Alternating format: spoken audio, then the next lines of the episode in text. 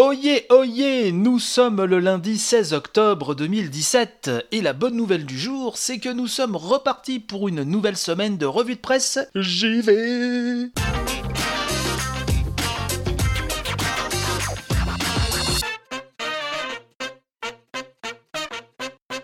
Bienvenue, bienvenue à toutes et tous, comme dirait notre cher président Manu Big Up, ou pas d'ailleurs. Bref, j'espère que votre week-end s'est bien passé, un week-end assez ensoleillé euh, sur la plupart euh, du pays, mais je ne vais pas me transformer en Miss Météo, nous sommes là pour parler jeux vidéo, et donc je vous propose, si vous êtes d'accord, qu'on attaque sans plus tarder avec les premières news.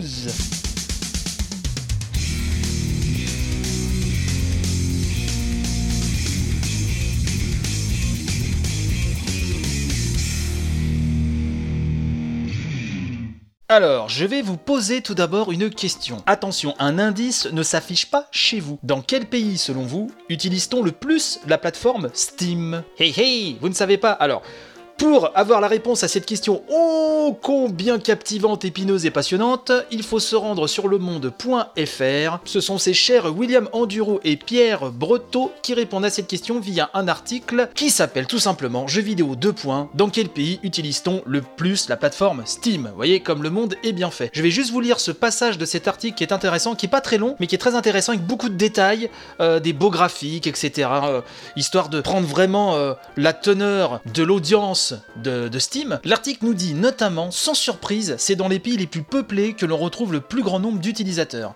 39 millions sur les deux dernières semaines aux États-Unis, 25 millions en Russie, 24 millions en Chine, 14 millions au Brésil. Même si l'on rapporte le nombre de clients actifs à la population générale dans chaque pays, un calcul simple et plus pertinent pour mesurer la pénétration d'un service, il ressort que les pays scandinaves et anglo-saxons sont les plus fervents joueurs. Donc rappelons que c'est entre 8 millions et 15 millions de joueurs qui sont connectés sur Steam simultanément, et que donc la Scandinavie, le Canada et l'Australie sont à la tête au niveau audience. Pour le reste, je vous invite donc à euh, déguster ce papier sur le monde.fr pour avoir tous les petits détails qui vont bien à se mettre sous la quenotte.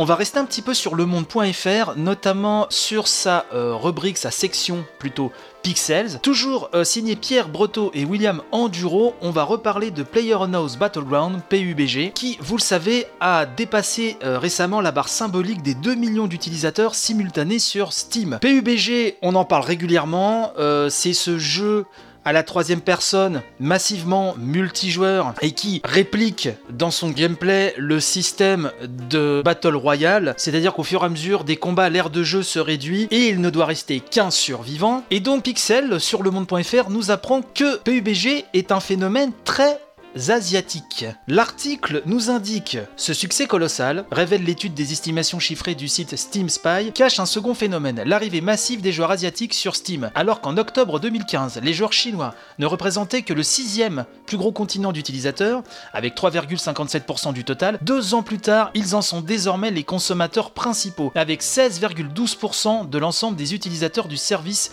sur les deux dernières semaines. La Corée du Sud est de son côté entrée cette année dans le top 10 avec 2,39% du total. Je vous conseille euh, d'aller mater cet article car il nous décrit très bien le phénomène à la fois croisé de Steam en Asie et de PUBG. Très intéressant à lire comme toujours sur Pixel sur lemonde.fr.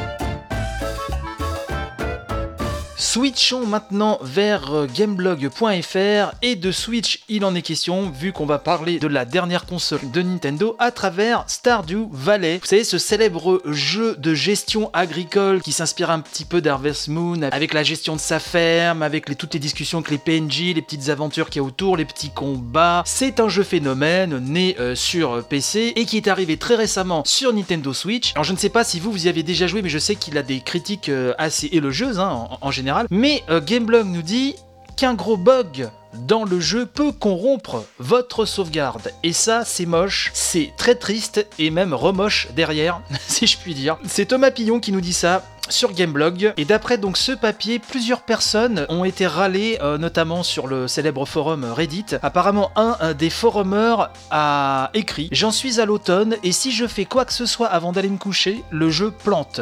Si je me lève et que je me recouche de suite, ça fonctionne. Mais je rencontre le même problème dès le jour suivant. Je viens de faire le test une dizaine de fois et le fait de faire la moindre action fait planter le jeu au moment du coucher. Alors, D'après Gameblog, l'éditeur du jeu Chucklefish a pris conscience du problème et travaille actuellement énergiquement à sa résolution. Alerté par le site Polygon, l'éditeur donc a répondu Nous travaillons à la reproduction du bug afin de trouver une solution le plus vite possible. Ce problème n'est pas très commun et nous n'y sommes donc pas encore parvenus. Voilà, donc si vous avez le jeu sur Switch et que vous avez connu ces petits soucis, prenez patience, il y a tellement de choix sur Switch, à la limite laissez-le un petit peu de côté et puis revenez plus tard quand le bug sera corrigé. Comptez sur moi avec tout le professionnalisme qui m'habite pour vous annoncer la grande nouvelle une fois que ce bug sera corrigé. Amis de Nintendo et les poteaux à Mario, vous serez heureux et vous frétillerez comme des petites truites en sachant que sur Nintendo 3DS, Super Mario 3D Land, excellent, Kirby Triple Deluxe, triplement excellent, et Luigi's Mansion 2, qu'est-ce que je pourrais dire Excellent euh, Font désormais partie de la gamme Nintendo Select, ce qui veut dire qu'ils sont disponibles 9 au prix de 19,99€. Ce sont trois grosses tueries dans leur genre. Pour y avoir joué à la maison, ce sont des jeux exigeants avec le game design à la Nintendo, toujours au cordeau, au poil de fion. Et sachez qu'ils sont aussi très familiaux. Hein, c'est-à-dire que pour vos enfants, pour euh, peut-être des amis un petit peu plus casual, il y a une courbe de progression vraiment excellente. Enfin, ce sont trois excellents jeux made in Nintendo que je vous conseille fortement. Et je vous jure, oui, les yeux dans les yeux, comme Jérôme Cahuzac, que je ne touche pas de commission sur ces conseils. Quand il y a de la qualité comme ça, à un prix amoindri, il faut en parler. Sinon, comment pouvoir se regarder le matin dans une glace?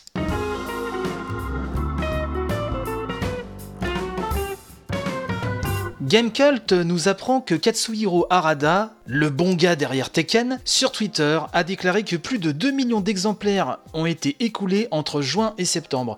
2 millions d'exemplaires de quoi? Bah de Tekken 7 si tu suis. Ah bon. Alors attention, je ne te parle pas d'un septième volet de Tekken, hein.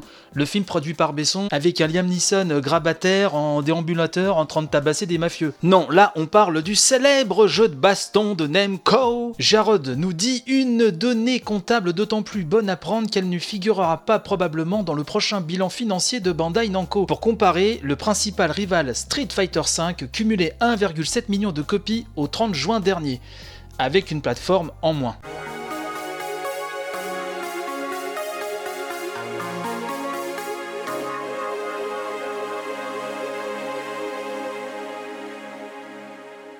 Le Déserbus de l'Espoir, ce marathon caritatif qui a été lancé en 2013 par l'association Loisirs Numériques et les éditions Omake Books, revient du 10 au 12 novembre de cette année. Le principe de ce euh, marathon qui récolte le plus d'argent possible pour l'association Les Petits Princes, dont le but est de réaliser le rêve d'enfants et d'adolescents gravement malades et de soutenir aussi leur famille, voit défiler des personnalités de l'univers du jeu vidéo, que ce soit des youtubeurs, des créateurs, des journalistes, des gens en général très appréciés, et donc qui se relaient pendant 60 heures sur l'un des jeux les plus pourris de l'univers, dont le principe consiste à conduire un bus dans le désert sans que rien ne se passe. En général, bon, il suffit de rester appuyé sur le bouton et puis de voilà et laisser défiler. Et justement, ce qui permet à tous ces invités de parler, de faire un peu le show pour euh, nous inciter et ils ont bien raison à mettre un petit billet en faveur euh, de ses enfants. Et Gamecult nous dit, euh, à travers la, plume de Jarod, que euh, David Cage, le créateur de The Nomad Soul, d'Heavy Rain, de Beyond Two Souls et du futur Detroit,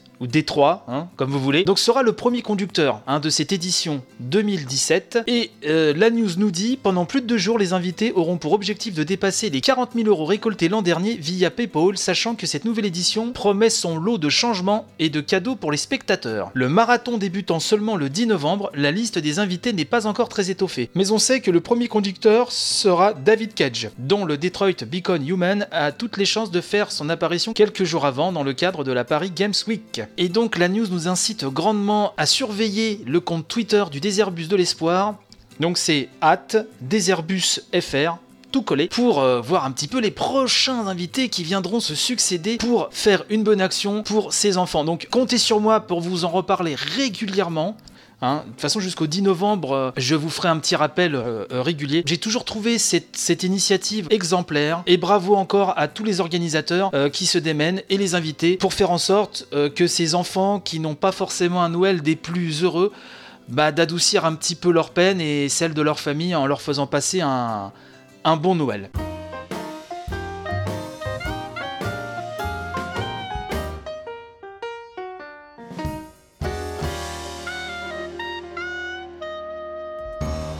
Dégustons à présent une petite brochette de 3 news de derrière les fagots.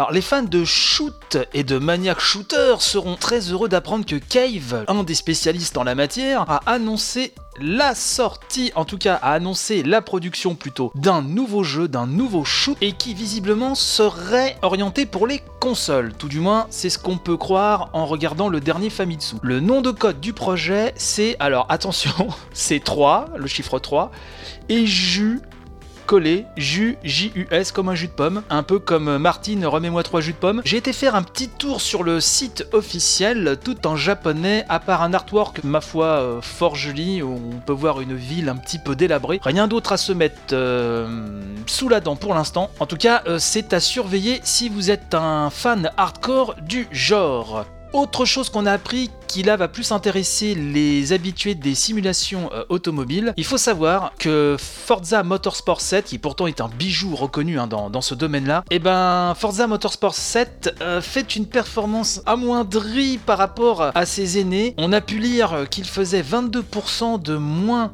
euh, de ventes hein, comparé au lancement du sixième épisode et 60% de moins comparé au lancement de Forza Horizon 3. 30 000 unités vendues sur Xbox One en Angleterre. Alors là, euh, c'est assez euh, effrayant, sachant que Forza Motorsport 4 avait fait 106 000 unités vendues lors de son lancement sur ce territoire. Et donc, visiblement, la simulation automobile pur jus perd du terrain par rapport à une vision plus arcade et plus ouverte, puisque bah, les épisodes Horizon de Motorsport se vendent plus que les Motorsport classiques. Donc comme ce fut le cas pour d'autres genres euh, jadis, le, côté un peu plus entre guillemets action et accessible prend vraiment le pas sur la série principale. Est-ce qu'il faut le déplorer ou s'en réjouir? Là, bon, je dirais que c'était la discrétion de chacun quelque part. On va reparler de Life is Strange, Before the Storm, la préquelle de Life is Strange. Donc on a une date, c'est le 19 octobre pour l'épisode 2, donc qui approfondira, nous dit Game Cult, les relations entre Chloé et Rachel, dont le rejet commun de la vie de famille provoque une soudaine envie de fuguer. Chloé va cependant accepter de rendre service à Frank Bowers, une mauvaise fréquentation déjà croisée dans Life is Strange qui va mettre la jeune fille en difficulté et révéler une autre facette de la paisible Arcadia Bay. Saison complète de Life is Strange Before the Storm est vendue 16,99€. Comme dit dans une précédente émission, même si ce n'est pas le même studio, euh, donc c'est pas Dotnod hein, qui s'en occupe et euh, ce n'est pas le même moteur graphique, visiblement la fidélité est là et les fans de euh, la saison originale, hein, car ce n'est pas la véritable seconde saison, c'est une préquelle, je le répète à nouveau. Alors les fans de la première saison de Life is Strange ont l'air vraiment d'aimer ce Before the Storm. Est-ce que c'est votre cas? Si vous aviez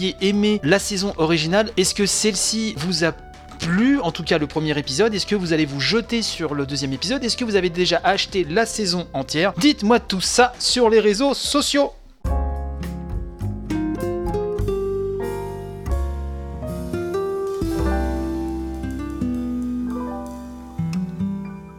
Et c'est ainsi que s'achève cette édition de la revue de presse JV. On se retrouve bien évidemment demain, peu avant 7h, pour une nouvelle édition ou écoutez l'émission iTunes, PodCloud, YouTube. Vous pouvez venir me parler sur Twitter, revue de presse JV tout collé sur Facebook, la revue de presse JV, c'est le nom de la page, sur mon compte perso chez Bruno, CHZ underscore Bruno. Tous ces liens sont euh, centralisés non seulement sur le blog, la revue de presse JV.wordpress.com, et maintenant sur la page Tipeee, car j'ai ouvert une page Tipeee. Vous avez dû recevoir une petite émission spéciale hier où je vous explique un petit peu tout ça, et sur les réseaux sociaux, j'ai pas mal partagé le lien de cette page Tipeee, donc c'est euh,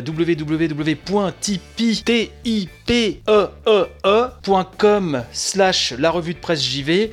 Chaque mot est séparé d'un tiret. Pourquoi une page Tipeee? Bah c'est si vous voulez me donner un coup de main pour améliorer l'émission, à faire en sorte que je la réalise dans de meilleures conditions. Je vous explique tout ça sur la page Tipeee, parce qu'effectivement, je réalise cette émission dans un contexte un petit peu particulier. Je précise que l'émission telle que vous la connaissez reste 100% gratuite il n'y a aucun souci. Si vous voulez m'aider un petit peu, il y a des choses vraiment sympas au niveau récompense, euh, dont une émission inédite chaque samedi matin et une émission mensuelle avec vous. Donc euh, allez voir sur la page Tipeee et euh, voilà, si si le projet vous intéresse, n'hésitez pas à le partager avec un maximum de monde. Je remercie d'ailleurs très chaleureusement ceux qui ont partagé sur les réseaux sociaux les messages que vous m'avez laissés sur ces mêmes réseaux sociaux ou en message privé. Vraiment, ça me touche énormément. Ça fait chaud au cœur et je tenais à vous remercier mille fois pour cela. Merci, merci, merci à vous. Je vous souhaite une bonne journée, bon courage pour le boulot, bon courage pour ceux qui en cherchent et je vous dis à demain matin pour une nouvelle édition, si vous le voulez bien, évidemment. Allez, bonne journée.